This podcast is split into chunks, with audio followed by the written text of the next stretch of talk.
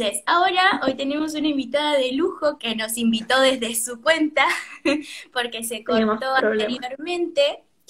Eh, bien, Euge Rolón hizo mil cosas súper lindas, tiene un trabajo, unos trabajos hermosos y ahora nos va a contar. Es comunicadora, forista y está estudiando en la Universidad eh, Católica Argentina, ¿no? Y Santa sí. sobre todo. Claro, en la UCA, en la sede de Rosario. En la UCA de la sede de Rosario. ¿Vos sos de Rosario? No, soy de San Lorenzo, queda 40 minutos, media hora dependiendo de dónde agarres. Qué hermoso es estar a 40 minutos de la universidad. Yo estoy como a una hora y media, dos. Igual en colectivo, si voy en auto, sí llevan media hora. Si voy en colectivo, tardo una hora. Claro. Bueno, contanos un poquito quién es Euge Rolón y a qué se dedica, qué está estudiando. Esas preguntas que te hacen apenas arrancas la carrera que no sabes qué responder. perdón, perdón, sí, chicos, perdón. Pero tenemos que saber quién es Euge Rolón. Bueno, yo estudio Derecho en la UCA en Rosario en la sede de Rosario. Em, desconozco en gran parte por qué algunas opiniones mías tienen bastante eh, público, a veces negativo, a veces positivo, pero lo tienen, así que de alguna forma lo uso para comunicar lo que a mí me parece correcto, para defender lo que, lo que siento en el momento preciso que quiero defender. Y eso es lo que vine haciendo hasta, hasta el momento actual. Comencé instruyéndome desde los a los 14 yo tenía biología. Estaba por decir 13, pero a los 13. cuántos años tenés, Euge? 18. Ah, sos pequeña y hiciste un montón de cosas. Qué bueno. Tengo un podcast que lo empezamos en cuarentena con un amigo. Como el pasante lo conocerán, es Acuña, Sequiel Acuña, donde traemos invitados muy conocidos y geniales, todos son de lujo. Y hacemos más que nada un estilo de entrevista, pero también dialogamos todos juntos. Y, bueno, nada, uso mis redes sociales para expresarme y creo que a la gente le gusta y que por eso de cierta forma tiene alguna que otra repercusión. Em, ¿Qué mm, sentimiento, en realidad no sé si es un sentimiento, pero qué fuerte, ¿no? Eh, decir, hoy me posiciono desde este lugar y, y no, obviamente que uno va a tener opiniones positivas o negativas, ¿no? Porque al ser un personaje público, lamentablemente a todo el mundo no lo vamos a sacar bien, pero eh, qué importante esto de, de, las redes y el buscar expresarte sobre todo y de pararte desde un lugar. Em, también tiene que ver em, con tu, más allá de tu ideología, pero también con, con, tu creencia. De hecho, vi en tu perfil que describís eh, con, eh, con Dios, eh, con todo, algo así, ¿no? Voy con todo porque voy con Dios. Voy con todo porque voy con Dios. Em, también tiene que ver mucho con eso, ¿no? Sí, al principio no, no le encontraba cierta relación. Yo sostengo muy fuerte que Jesús está más allá de las políticas que va más allá de la derecha y la izquierda. Hay mucha gente que lo intenta encasillar en, no, mira, Jesús era comunista o no, mira, Jesús era liberal. Para mí, Jesús está mucho más allá de cualquier ideología política que los hombres podamos tener, porque Él está más allá de los hombres. Pero sí, hay veces donde el cristianismo y la ideología liberal o derecha tienen puntos en común y para mí es un alivio, porque malo sería que tuvieran puntos en contrario y tuviera que elegir eh, entre una y otra, porque bueno, lógicamente siempre y lo dejo en claro porque hay gente que tal vez no lo conoce, siempre, si encuentro algún punto en contrario entre mi ideología política y, no me gusta llamar la religión, y entre Dios, siempre voy a elegir a Dios. Wow, qué hermoso. Em, vos entonces sos eh, cristiana de alguna rama en, específico, porque viste que muchos te dicen, ah, es católica, no, es protestante, es... Eh, ¿Podrías contar un poco más acerca de eso? Yo me identifico mucho con lo que fue la parte protestante, pero para evitar confusiones y de las tantas ramas que hay, digo, soy evangélica y punto. Pero si no soy católica, no tengo absolutamente nada en contra de los católicos. De hecho, la gran mayoría de mis amigos son católicos. Voy a una facultad católica. Y, y nada, soy, soy evangélica, para aclarar dudas. Soy una fiel seguidora, no sé si vos también, pero soy una fiel seguidora de Dante Gebel. No sé si vos lo conoces. Ay, Dios, es inspirador ese hombre, me encanta. Más allá de que yo no congrego en ninguna iglesia y eso, eh, sí mis papás son muy creyentes, eh, pero Dante Gebel es emocionante. Vos lo seguís también. mucho a, Redimido, supongo que lo conoces. Ah, también, sí, bueno, la GER hace poco hicieron una eh, Un vivo. un vivo súper interesante y hermoso. Totalmente, sí. Bueno, eh, justo estabas hablando de tus podcasts. Eh, hace, hace poco, hace nada, hiciste una entrevista a Maslatón, eh, que él también es forista igual que vos, ¿no? ¿Querés contar un poco más sobre eso? Sobre Maslatón, la verdad que creo que todo el mundo lo conoce, no necesita presentación, él, él se presenta solo.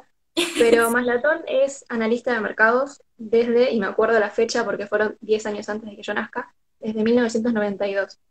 Él es abogado, él se recibió de abogado y em, nada, le, le pegan absolutamente todo, no sé si predicciones, pero todo lo que él asegura que va a pasar de manera lógica, no es que lo dice por decir, sino que justamente lo analiza, sucede.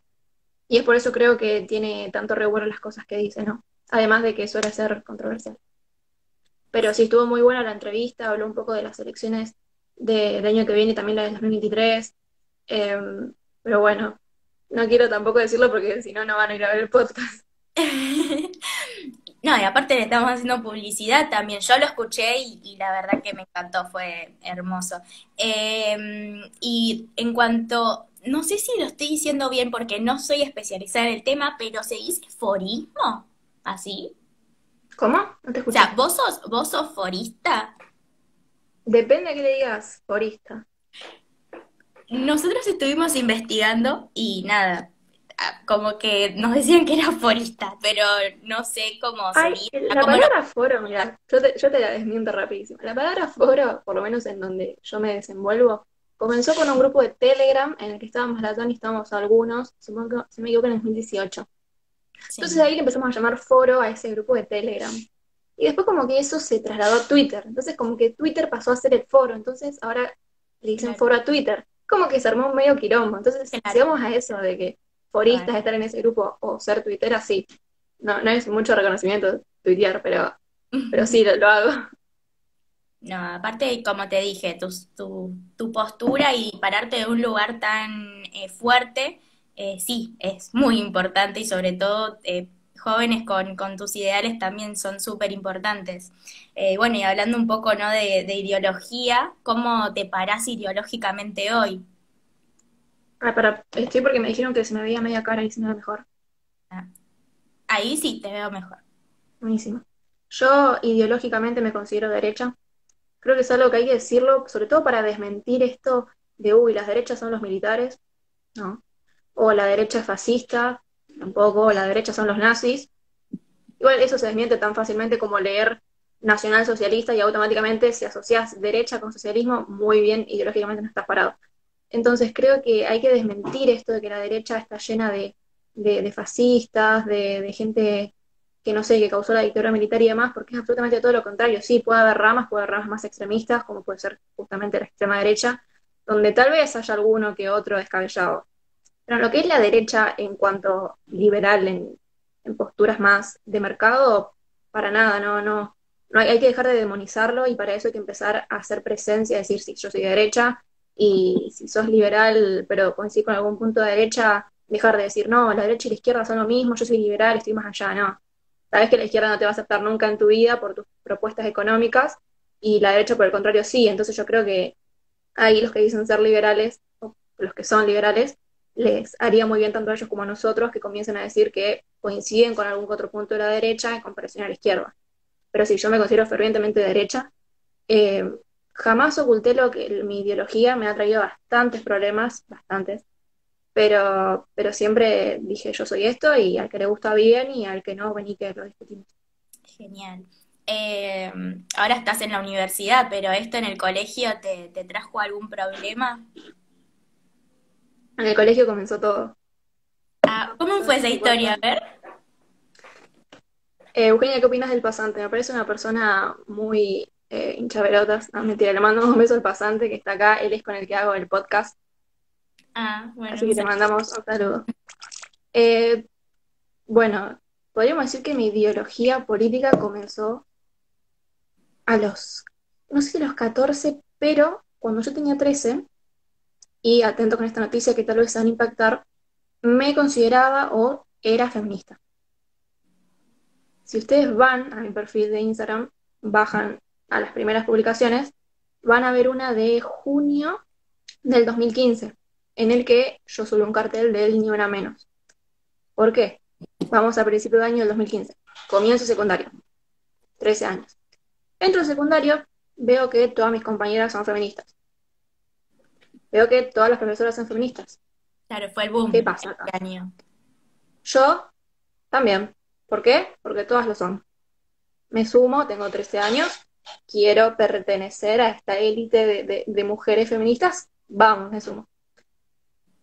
Empiezo a notar con el transcurso del tiempo, esto fue más o menos de marzo a junio, que fue justamente cuando subí este cartel, que había una gran, eh, una gran, un gran contraste entre lo que el feminismo decía y lo que el feminismo hacía. Y me puse a pensar, pará, ¿qué es lo que el feminismo dice? Lo que dicen mis profesoras y lo que dicen mis compañeras que tienen la misma edad que yo y no las veo muy instruidas tampoco. Entonces dije, pará, yo estoy diciendo que soy algo que ni siquiera sé qué es. Dije, bueno, vamos a investigar sobre feminismo, porque yo si soy feminista, hay algo que me caracteriza, será bueno o malo, pero a mí me gusta que la gente sepa que sé de lo que estoy hablando. ¿Vos Siempre me pasó lo mismo. eras evangelista o, o, o fuiste después? No, no, siempre, siempre lo fui, digamos. Ah. Em, y, pero ¿qué pasa? Era, era feminista por ignorancia pura, por pertenecer al grupo. Entonces yo ahí dije, bueno, si soy feminista, voy a ser una feminista instruida. Y ahí fue cuando dije, bueno, me voy a empezar a investigar sobre el feminismo. ¿Y cuál es una crítica que hago mucho? Es que cuando vos investigás sobre el feminismo, partamos de la base que era el 2015, nada que era el 2020, hace cinco años atrás. Entonces yo cuando empecé a investigar sobre el feminismo, no es que pasás por las primeras olas del feminismo, no es que vas al feminismo liberal, el feminismo marxista, el feminismo cultural, radical. No, no, vos googleás feminismo y te mandan directamente al, al fondo, a la izquierda, feminismo radical. Entonces vos lo primero con lo que te, te encontrás es con eso. Yo dije, bueno, a ver qué onda. Y me topé con autoras como Judith Butler, Simone de Beauvoir. Eh, hay un libro muy particular que es Mamá quiero ser feminista, de Carmen de, la Cueva, si no me equivoco, que es la autora, donde puntualmente le habla a, las jóvenes. Entonces yo dije, esto es para mí, ahora sí voy a poder ser feminista. Cuando comienzo a leer ese libro, quedé espantada. Digo, yo jamás en la vida voy a ser feminista, ni podría serlo.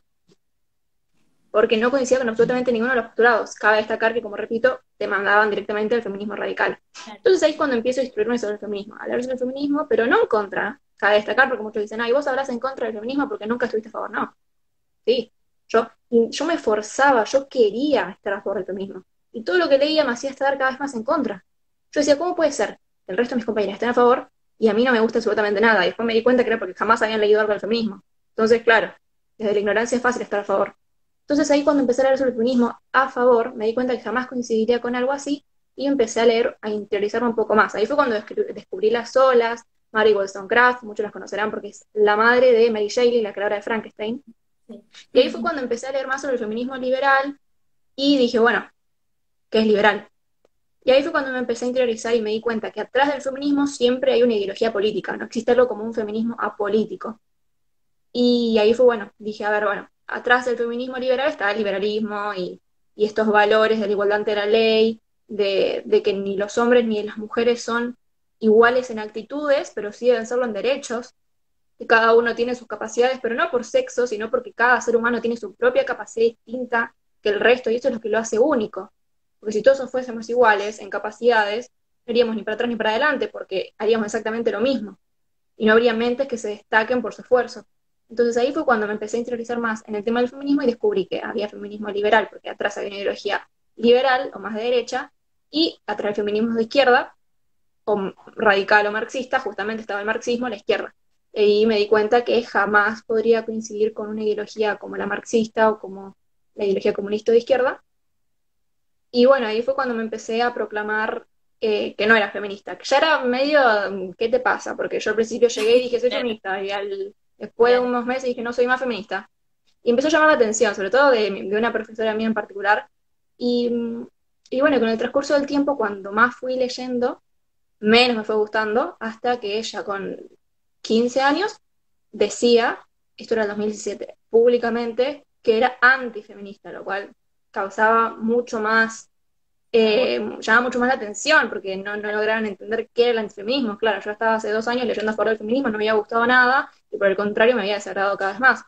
Entonces, ¿por qué iba a ser feminista y por qué no me iba a animar a decirme no soy feminista, soy antifeminista? Si justamente lo era. Entonces ahí dije, no, yo, yo pienso que soy antifeminista, lo digo, punto, al que le guste bien y al si no, venga que le muestro los libros que yo leí sobre el feminismo a ver si coinciden, aunque sea en algún punto.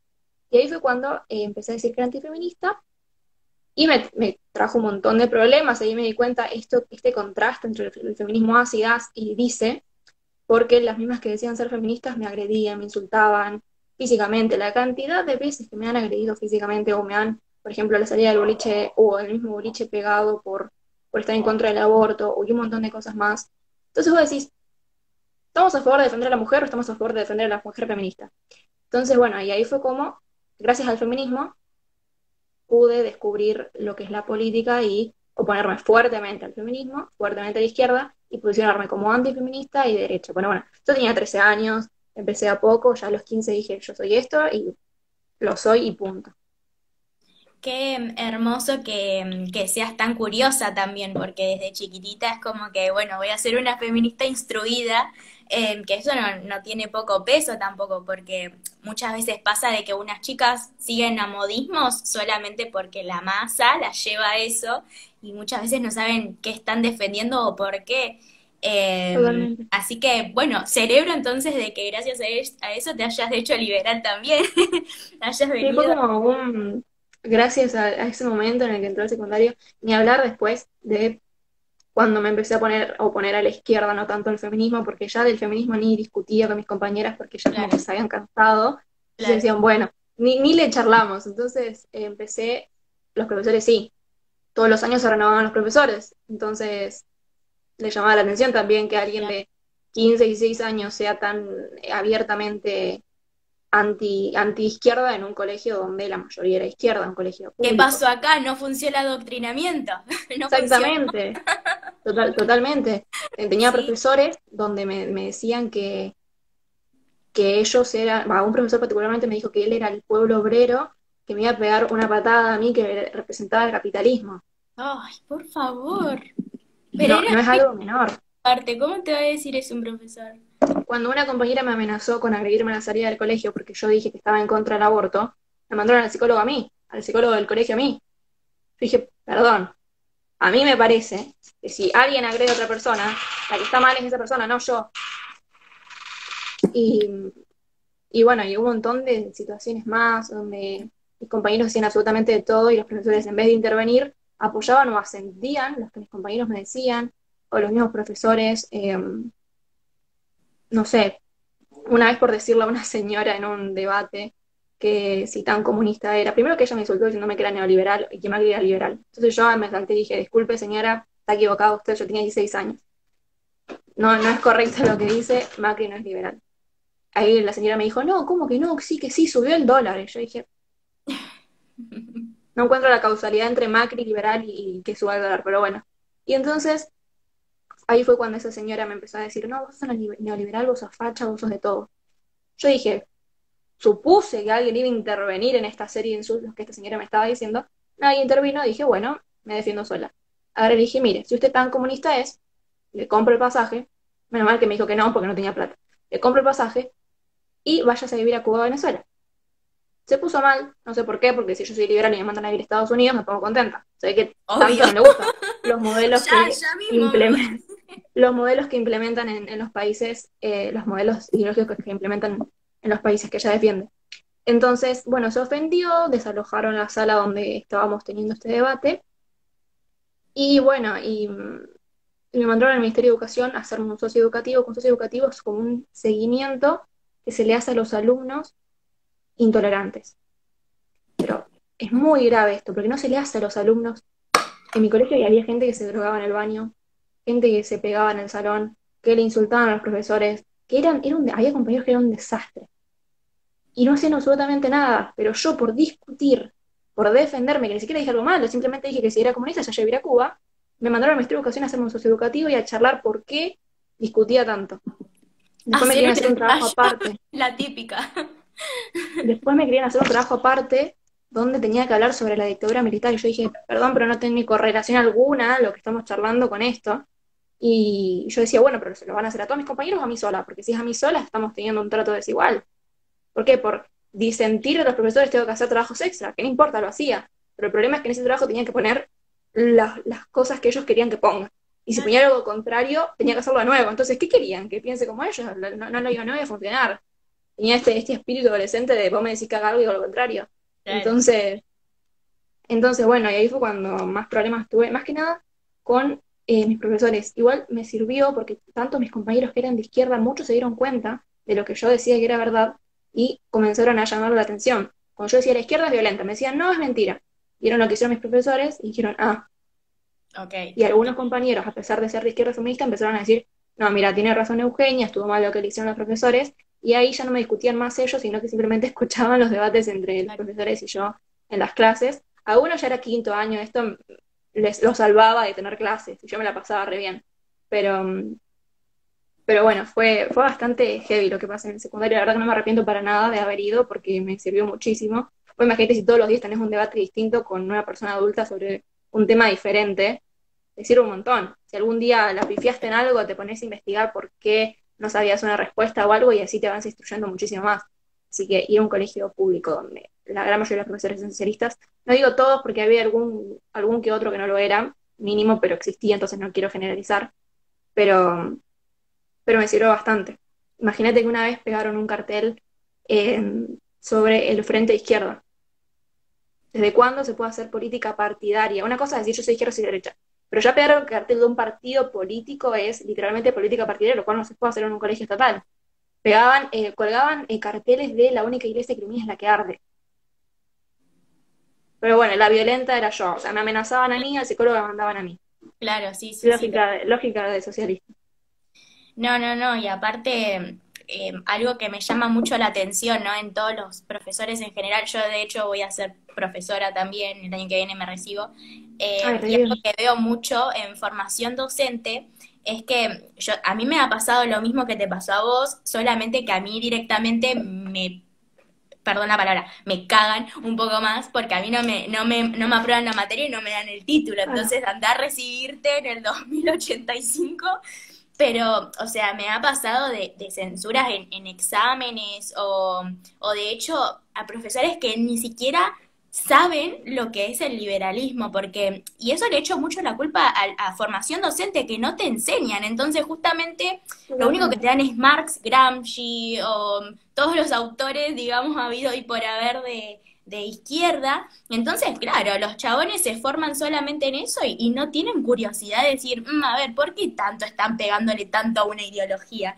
Entonces, eh, también lo que, a lo que le echo mucho la culpa es a la gente que no es curiosa que justamente vos lo fuiste y llegaste a esta conclusión. ¿Qué pasaría si muchos adolescentes o muchos chicos o docentes eh, tuvieran un poco más de curiosidad y llegarían al menos a un punto en decir, bueno, si defiendo el socialismo, al menos lo defiendo porque sé también la postura del liberalismo, ¿no? Eh, algo que no se te da. Sí, encima lo, lo importante de esto es que tenés esto que decías vos, que una cosa es discutir y que ponerle te aprueben igual. Yo en ese sentido siempre mantuve las notas, o hubo alguna que otra nota en la que la peleaba un poco más, pero lo que hacía yo es que, por ejemplo, le discutía absolutamente todo el periodo peronista a la profesora de historia, y en la prueba le ponía que el peronismo fue lo mejor que le pasó a Argentina. Entonces la señora medio que se confundía, no, no, no, me terminaba de entender, pero claro, yo lo hacía para que aprobar. Entonces me terminaba sacando 10 y la clase anterior lo discutía, pero ¿qué pasa? Era, una excepción. Hay profesores que si vos agarrás y le, le, decís la clase anterior que el socialismo es lo peor que le pasó al mundo y en la prueba le pones que el socialismo es lo mejor, van a decir, este me está jodiendo y te desaprueban igual. Entonces, y eso es lo que los adolescentes tendrían que tener en cuenta. Porque está, está bien meterse en la batalla cultural y pelearla y demás, pero si te va a costar tu carrera, o si te va a costar eh, terminar el secundario a tiempo o algo, tenés que evaluar los costos-beneficios. En mi caso yo sabía que, que no, porque además tenía como algún que otro seguidor en Instagram, creo que tenía 20.000 menos que ahora, pero tenía alguna que otra relevancia. Entonces si me llegaba a pasar algo así, podía denunciarlo públicamente y más gente lo iba a ver entonces, conmigo que no se arriesgaban. Pero si vos ves que vas a un colegio público o a un colegio privado, en el cual si vas a lo contrario de lo que dicen los profesores, te van a desaprobar y no tenés alguna herramienta para defenderte, ahí tenés que evaluar si te conviene o no. Lo ideal sería que todos nos arriesguemos eh, para contraponer esto. Yo tengo compañeros que comenzaron siendo de izquierda y ya en quinto año me decían, sí, en verdad pienso como vos. Eh, pero me da miedo decirlo, me da miedo desaprobar, y esto es gravísimo. Compañeros hombres que me decían que no se expresaban porque tenían miedo a las feministas. Fuera de joda. Obvio. Sí, sí, es, terrible, es terrible. Em, aparte, eh, te da mucha bronca porque vos decís que, al menos eh, lo que todos decimos, es que somos la mayoría silenciosa. O sea, imagínate las, las últimas marchas que hubieron acá en, en, Buenos Aires, bueno, allá en Rosario, no sé cómo, cómo Rosario, perdón, en Santa Fe, en general, eh, cómo serían las marchas, eh, pero eran un montón, y o sea, no es que son 10 gatos locos, 10 pubertarios, como le dicen, que solamente están defendiendo una teoría conspiranoica como te quiere hacer creerse 5N, o sea, hay mucha gente detrás que está harta. ¿Cómo, cómo viven allá esta rebelión? También es mucho de esta mayoría silenciosa. La verdad que por lo menos en mi ciudad hay más gente que está trabajando, entonces no tienen tanto tiempo como para ir a marcha. Y, pero lo que es en Rosario sí se llena bastante, también tiene que ver con la cantidad de población. En San Lorenzo hay 50.000 habitantes aproximadamente. Bueno, eso es lo que dice el último censo. Pero en Rosario muchísimos más. Entonces se juntan en lo que vendría a ser el Monumento a la Bandera, icónico en Rosario. Y bueno, y ahí se llenó, se llenó bastante las últimas veces. Hace unos días hicieron una manifestación por un decreto para poder que los bares abran, cumpliendo los protocolos, lógicamente, pero la gente quiere trabajar. A ver, no te están pidiendo salir un boliche. Y si te lo pidieran, bueno, te están pidiendo trabajar. No, aparte me mató en, yo había visto no sé ni por qué lo miro, chicos, o sea, por qué, no sé, pero había visto en C5N que pusieron eh, dueños de countries y no sé qué otras propiedades más salen a manifestar, y era justo lo del tema de Vicentina había pasado. Y digo, si la gente supiera realmente que no son todos dueños de country, y si así no fuera, ¿por cuál es el problema? Eh, si de ganaron la plata pobre, ¿no? Claro, estigmatizan el que tiene plata como si fuese algo negativo. Claro. O sea, me dicen, ay, no, porque vos tenés una empresa. Sí, pero con esa empresa está dándole el trabajo a un montón de personas. Con esa empresa paga los impuestos y mantiene al político que le está, lo está criticando. Entonces, esta, es estigmatización a la pobreza, a la riqueza, perdón, y, y esto de querer romantizar la pobreza es totalmente lo contrario. Ojo, no digo que hay que discriminar al pobre, pero tampoco hay que romantizar la pobreza como si estuviese bien en la situación en la que está, porque no es normal vivir así. Cuando vos romantizás la pobreza, lo que estás haciendo le estás haciendo creer al que es, que es pobre y al que no lo es, porque curiosamente los que la romantizan son los que no lo son, y lo hacen para sentirse bien con su conciencia y que no están haciendo absolutamente nada para solucionarlo, hablando de políticos que tienen el poder para poder hacerlo. Entonces, si vos ves que están romantizando la pobreza, es para no sentirse culpables consigo mismo y para engañar a la gente que también se siente culpable de la cantidad de pobres que hay, decir, no, igual no está tan mal vivir así. ¿Cómo que no? Sí está mal. El pobre muchas veces no tiene la culpa, sino que el Estado, al no crear las condiciones para que él pueda desenvolverse y salir de situaciones del culpable. Entonces, si romantizamos la pobreza, salvamos al Estado de que tenga que crear esta estructura para que el pobre deje de ser pobre. Lo creamos dependiente del Estado al pobre, entonces siempre que te ponen un plan social más, el Estado que dice, bueno, un voto más. Pero no es por culpa del pobre, sino es por culpa del Estado por lo de dependiente. Porque vos imagínate esa situación en la que está el pobre. Y no quiero generalizar porque hay personas que posta quieren salir de la pobreza. En las agarran y dicen, y si viene un, un, presidente neoliberal como me lo pintan en los medios de comunicación y me saca todos los planes sociales de una y me quedo sin nada, y, como lo dicen en los medios, eh, no van a crear condiciones de trabajo, entonces voy a seguir igual que ahora sin trabajar, pero sin plan social. Entonces es preferible votar a este presidente. Y es culpa del Estado que le mete esas ideas en la cabeza. Entonces, esto de romantizar la pobreza y, y decirle y decir que la riqueza está mal es un absoluto chamullo del Estado para poder perpetuarse en el poder y, que arrogarse la, suma del poder político como está sucediendo ahora. Totalmente. Además, bueno, quiero volver a tocar el tema del feminismo, pero eh, esto de, de, la creación del ministerio, por ejemplo, de la mujer, que no tiene ningún sentido en un momento en plena crisis, donde, o sea, no sabemos ya de dónde sacar la plata. Eh, ¿Qué pensás acerca de esto del, del ministerio? ¿Qué, qué, qué, ¿Cómo fue tu cara apenas te enteraste de esto? Yo de por sí creo que él, tengo un trípode de, resaltadores. Entonces, si me ven que el celular se me cae es porque lo estoy sosteniendo con esto. Así que. Si supiera cómo estoy sosteniendo mi celu. Con, con el termo. Con el, con el coso de la yerba, pero sin la yerba. A mí lo que me pasó con el feminismo es que lo considero inútil en dos aspectos. tanto el movimiento social como la parte institucional.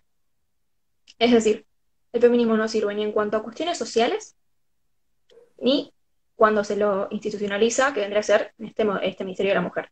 No atacan la verdadera causa, esto lo decía la otra vez, eh, si no me equivoco fue para, eh, subieron a Fundación Libre, decía que el feminismo no ataca la verdadera causa que genera la violencia. ¿Podemos decir violencia de género? Tal vez, pero vamos a generalizar con violencia. Después, si quieres, entramos en la discusión si la violencia tiene género o no.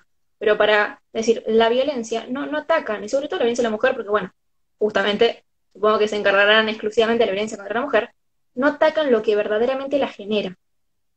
¿Se entiende? Entonces, el movimiento social, que va, cuando una chica muere, va y te hace una marcha llena de glitter, que es más para hacer subir una foto a Pinterest que otra cosa, yo honestamente no veo que le esté preocupando mucho.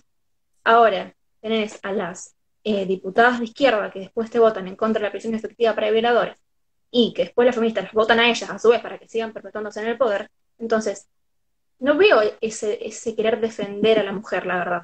Y bueno, y mucho menos en una situación donde están defendiendo que las mujeres sigan encerradas en sus casas, no se están ocupando de las mujeres que tal vez son golpeadas. Pueden vivir con un golpeador y no se están encargando de esa situación. Entonces, yo no veo que honestamente estén queriendo defender a la mujer, ni un movimiento social que jamás lo hizo, ni tampoco, bueno, jamás en lo que vendría a ser englobando la actualidad, ni la parte del Ministerio de la Mujer, la parte institucional, donde carece de absolutamente sentido, lo único que hace es generar más gasto público, más déficit y así sucesivamente hasta que el país termine de explotar, como diría Maslatón, en el octubre del 2021. ¿Vos qué opinaste cuando con esta creación tan útil del Ministerio de la Mujer? Mira, es... Eh, a mí me, me dio mucha gracia, yo empecé a reírme porque anteriormente a esto te estaban pidiendo, nos pedían solidaridad de quedarnos en nuestras casas sin ir a trabajar, pero ellos pueden crear un ministerio, darse el lujo de crear un ministerio justamente eh, para encima crear más desigualdad, porque si te pones a pensar entonces que haya un ministerio de hombres también. o sea, ¿qué fin tiene? Lo mismo con esto de los cupos trans. Eh, digo, qué, o sea, qué feo sería que me tomen solamente por el hecho de ser mujer y no por mi inteligencia, ¿no? Porque eso sí sería bajo que me tomen en algún trabajo por eso. Eh, pero entonces buscar victimizar aún más a la mujer, aún más al, homosexual y aún más a tu, o sea, te condicionan justamente por el hecho de ser mujer o, ser eh, transexual o homosexual o lo que sea. O sea, me parece algo súper aberrante y hasta poco ético, diría, ¿no? Em, bueno, justo hablando ¿no? de feminismo y de esto. Es que igual, vos fíjate que necesitan, perdón te interrumpa, necesitan de esta victimización, tanto de la mujer como de, de los homosexuales o del colectivo trans, porque si no, no tendría razón de ser un ministerio de la mujer. Les conviene que la mujer viva en un victimismo eh, profundo, les conviene que el homosexual se sienta excluido. ¿Por qué? Porque así pueden currar con eso y ni a Fernández ni al que pusieron el Ministerio de la Mujer le interesa realmente ni la mujer, ni los homosexuales, ni los transexuales, ni absolutamente nada. No, que necesitan, totalmente, necesitan algún tongo en el Estado y les conviene, eh, por la situación actual en la que estamos como, como sociedad, eh, meterse con la cuestión del feminismo y, crear ministerios y ministerios y ministerios que no sirven de absolutamente nada, pero les genera un puesto de trabajo en una situación donde la gente no puede trabajar y tenemos déficit Sí, sí. Ah, y otra cosa, vos te diste cuenta, hay algo Viste que pusieron esta ley, me estoy usando mate, perdón. Viste que pusieron esta ley de, de, este decreto de los de los cupos trans. Yo me pregunto, lo pusieron, una cosa es que lo pongan para las empresas privadas, lógicamente estaría mal desde nuestro punto de vista, pero si lo plantea alguien de izquierda, está perfecto que se les obliga a las empresas privadas a contratar una cierta cantidad de personas transexuales, vamos a decirles únicamente a las transexuales. Sí. Ahora bien, ¿no les llama la atención a ellos que este decreto vaya dirigido hacia el gobierno, que son ellos. O sea, el gobierno necesita un decreto para contratar transexuales, porque si no, por su, propio, su propia voluntad no lo hace. A mí me parece bastante discriminatorio que se la boca hablando de inclusión, pero que para contratar a alguien transexual necesiten de una ley que los obligue. Claro. Pero bueno. Es inentendible y es inentendible cómo la gente... a mí me pasa esto de la, ¿qué me, qué me, ¿cuánta mediocridad o decadencia intelectual hay en la sociedad que necesitas como depositar toda la confianza en un gobierno y no pensar por vos mismo, ¿no? Como eh, no te da curiosidad decir, mm, ¿por qué pasa esto? ¿Por qué no? Entonces, le echo la culpa a la educación completamente, todo el tiempo, porque, o sea, imagínate que te facilitan tanto la vida que llegas a ser un ente que no piensa, que solamente obedece em, y ya. Totalmente. Eh, y, bueno, necesita. Eh, sí, obviamente. Hablando de capacitaciones, em, yo vi en, en, tu, en una de tus historias que estuviste capacitándote para el acompañamiento de embarazo vulnerable. Contá un poquito de eso. A ver. Está muy bueno. Yo la vez que me encuentro alguna capacitación, independientemente de si la haga o no, por mis cuestiones personales, la voy a compartir. Esta es particularmente una que lo hizo Casa de la Mujer, donde eh, se compone por tres módulos, un módulo biológico, un módulo psicológico y un módulo eh, jurídico-social. Entonces, en cada módulo lo que hacen es, dura tres horas los sábados, o sea, faltan dos sábados más, empezó ayer, lo que hacen es capacitarte para cómo em, acudir, qué hacer cuando se te presenta una situación en la que una mujer tiene un embarazo vulnerable. Justamente ayer hablábamos del módulo jurídico-social, em, que me, vino perfecto, pero em, pero justo los dos que vienen van a ser el psicológico y el, y el biológico. Y lo bueno es que nos hicieron analizar casos que se les presentaron a ellos, casos reales, obviamente resguardando la, la, privacidad de la persona, pero casos reales en donde decían, bueno, una chica de 16 años eh, se presenta para denunciar, una eh, para denunciar una violación y realizarse un aborto. ¿Ustedes quieren en este caso? Nosotros les contamos qué es lo que haríamos, obviamente desde la ignorancia porque recién comenzábamos, y ellos nos decían si estaba bien o mal, bien o mal en el sentido de si se podría mejorar algo, no es que te juzgaban, y luego te decían lo que ellos hicieron. Así que está muy bueno porque fue a base de casos reales y, la verdad que, aprendimos muchísimo. Justo a mí me tocó el caso de una chica de 16 años donde había acudido a, una clínica para realizarse un aborto por, caso, eh, por violación, digamos. Y fue acompañada de su padre, nos contaban que, teníamos, que tenía este agregado de que le faltaba la figura materna, nos dijo qué, qué, qué mm, solución social le daríamos, también qué solución jurídica, porque lógicamente es un delito que debe ser condenado, que esto es algo que yo veo mucho, que tanto pro vidas como pro aborto se olvidan, los segundos eh, de, mala, de mala intención, los primeros creo que no tanto, en el sentido de que cuando una chica se presenta a ser abusada, olvidan completamente la parte de que fue abusada, en el sentido de que olvidan completamente al abusador. Es decir, yo entiendo que los providas quieran encargarse exclusivamente de la mujer, porque de esa forma están eh, ayudándola a ella, lógicamente. Pero también ahí está el hecho de que fue abusada y que esa persona que fue abusada, si se puede descubrir quién es, tiene que ser condenada lo más rápido posible.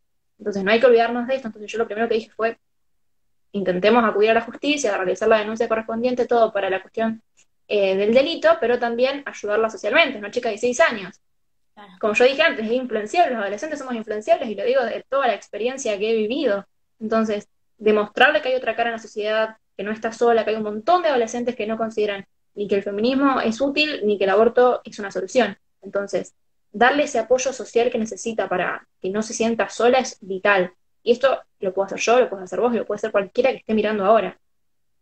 El proclamarse cada vez más en contra del aborto y demostrar que hay otras soluciones, que si una chica eh, está pasando por algún embarazo vulnerable, compartir una vez por semana alguna historia diciendo, si estás transitando un embarazo con vulnerabilidad, hablame, y si tal vez vos te pones nervioso, comunicarle, comunicarte con alguna casa que se especialice en eso, ayuda un montón, porque uno sabe si alguien de tu ámbito está pasando por una situación así y tal vez se le pasa por la cabeza eh, realizarse un aborto. Entonces, para evitar eso, cualquiera puede ayudar. Y bueno, la capacitación se trata más o menos de esto. Eh, tiene tres clases, pero todo el tiempo sacan eh, nuevas capacitaciones, tanto Casa de la Mujer como mm, Defensoras de Mamás, que están en Buenos Aires. Entonces yo creo que si se pueden a buscar van a encontrar un montón de, fundaciones, de agrupaciones, de organizaciones que se dedican exclusivamente a ayudar a la mujer y que casualmente son prohibidas. Por ahora pro aborto no encontré ninguna. Em, qué, interesante, ¿no? Tu, labor también eh, en, en, pensar también en ayudar, ¿viste? Porque muchas veces está como esta discusión de que la mujer es como la víctima y que quiere y que vos obligás a alguien a ser madre, pero en algún momento alguno le preguntó a esa mujer si quería realmente abortar o no abortar, porque también está esto, en, obligadamente tenés que abortar justamente porque te sucedió esto, eh, y eso atenta obviamente contra la libertad individual, que es tanto lo que defendemos nosotros. Totalmente. Además, este hecho de que dicen defender a la mujer cuando hay dos cuestiones acá que me parecen importantísimos aclarar. La primera, que si tu feminismo no puede defender a la mujer desde el vientre materno, no sirve absolutamente nada. Y lo segundo es cuando dicen, no, vos no sos pro mujer, vos sos pro feto. Dicen feto como si fuese algún descalificativo, cuando lo único que hacen es humanizar aún más eh, a ese niño por nacer. Pero lo que sucede es que sí, somos pro feto, pero para ser pro feto, para ser pro niño por nacer, tenemos que ser pro mujer, porque no se puede cuidar a uno y descuidar al otro al nosotros ayudar al, niño, estamos lógicamente ayudando a la mujer porque está dentro de ella. Entonces nosotros sí o sí siempre vamos a ayudar a la mujer, porque si no, no podríamos ayudar a ese niño por nacer. Entonces los que estamos a favor de la mujer somos los providas que la ayudamos, y porque si la mujer está teniendo alguna complicación médica o alguna adicción, o está sufriendo problemas en su casa, eso le repercute al niño por nacer. Entonces nosotros al solucionar este, este problema que sufre la mujer, estamos solucionando futuros problemas que podría llegar a tener el niño. Entonces, los verdaderos pro mujer, los verdaderos que queremos ayudar a la mujer somos los pro vidas, no los pro abortos que le plantean el, el aborto, a la redundancia, como, como una solución cuando lo único que hace es generarle más trauma. Totalmente, totalmente coincido con vos. Eh, que de hecho antes uno eh, comienza a decir, bueno, la masa, ¿no? ¿Cómo me lleva? Pero cuando empezás a investigar muchísimo más, es como decís, wow, había un mundo detrás de todo esto en el que no, no, no teníamos en cuenta, ¿no? Bueno, cambiando un poco de, tema, em, ¿es verdad que vos, em, o sea, practicás otras cosas además de eh, todo esto, ¿no? De, la intelectualidad, eh, también sos artista, em, haces algo con telas, ¿puede ser? Ah, así, así, así. Me, me, encantaría volver, me encantaría volver. Eh, antes de que digan que ser, hacer telas es de izquierda, chicos, todos tenemos algún vicio de izquierda. Eh, Yo soy artista, aviso a todos. Ahí está, ¿ven? Se puede. Soy docente liberal. Mira, increíble, con tus alumnos van a estar completamente agradecidos. los tengo. y me gusta calle 13. ah, sí, a mí lo que me pasó es que me hice telas desde chiquita y me encantaba. Si tuviera que elegir algún deporte en mi vida que fuera mi favorito sería telas. Me encanta la sensación de de estar colgada en el aire, de, de, sentir que volás. No sé si alguna vez hiciste, pero es una sensación hermosa. y, y, no, lamentablemente con el pasar del tiempo alguna que otra ocupación me robó tiempo, entonces tuve que dejar de hacerlo, pero tampoco creo volver porque hace mucho que no hago, capaz perdí la técnica y, llego y están todas expertas, digo, no, ya me voy. Porque si hay lo que soy orgullosa, entonces... Para nada. Si a vos te hace bien, hacelo. O sea, no importa si vos arrancás de cero. A ver, imagínate, yo soy bailarina. Eh, este año estuve bailando en casa un montón, pero mm, después volver al salón grande, imagínate que tenés que empezar a, a, desplazarte, es un desgaste físico. Y yo le tengo miedo a eso también, porque decís, voy a empezar de cero de nuevo y otra vez, como, y bueno, se empieza de cero, ya está, listo. ¿Bailarina de qué? Em, bailo danzas folclóricas, eh, ballet, eh, clase, eh, ballet clásico es lo mismo, contemporáneo y jazz. Mira, de todo. Sí, sí, desde muy chiquitita. Yo también hice bastantes años danza clásica. A comparar, o sea, lo hacía en continuo con telas. Hay creo que alguna foto en mi perfil de las puntas, todas gastadas antes de rendir, ¿viste?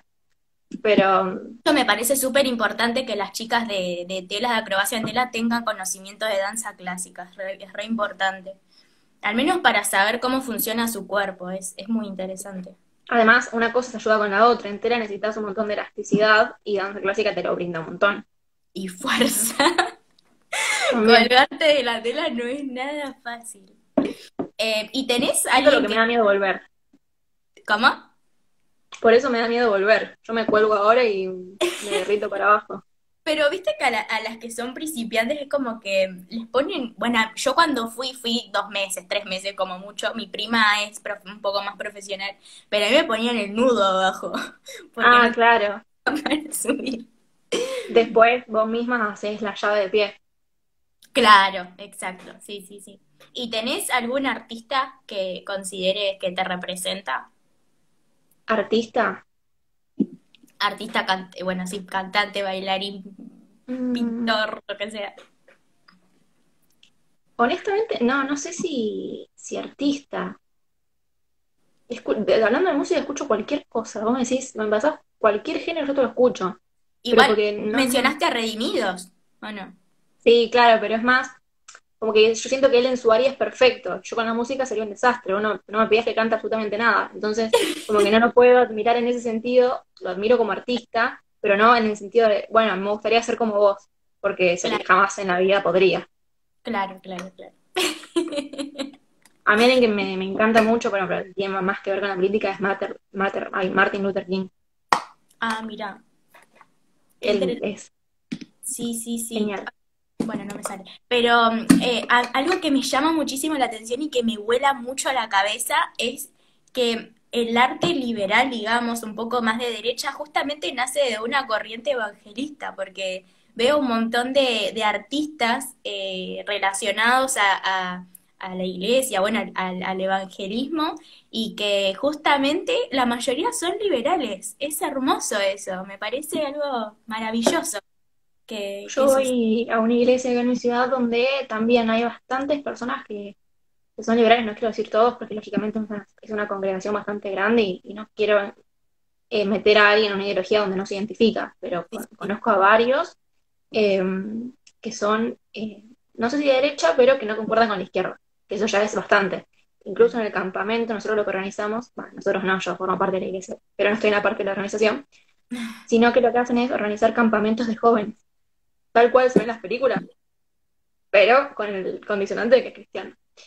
Y en el 2018, no, 2019, el campamento 2019, fue Agustín a hablar, imagínate. Mira. Así que como que hay bastante correlación. Por eso decía que es muy genial cuando esto del cristianismo y el liberalismo o la derecha se juntan, porque te sentís aliviado de que no tenés que elegir entre uno y otro. Claro, totalmente. Eh, de hecho, el evangelismo es mucho más individualista que, quizás otras religiones que son como más colectivas, ¿no? Eso es lo que... Y más de instituciones. Sí, sobre todo, sobre todo. Eh, Así que bueno, Euge, te dejo. Muchísimas gracias por esta charla hermosa. Ojalá que podamos tener muchísimas más.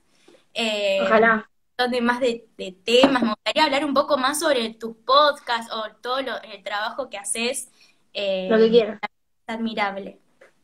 Bueno, muchas gracias. Muchas gracias a vos y a los chicos de, Unido, de la Juventud Unida por, por invitarme, por darme esta posibilidad. Y bueno, cuando quieran, me mandan un mensaje y sí, sí colgado me mandan otro, pero intento responder. Euge, Euge, Euge, Euge. Termino respondiendo. Así que bueno, muchísimas gracias, Euge.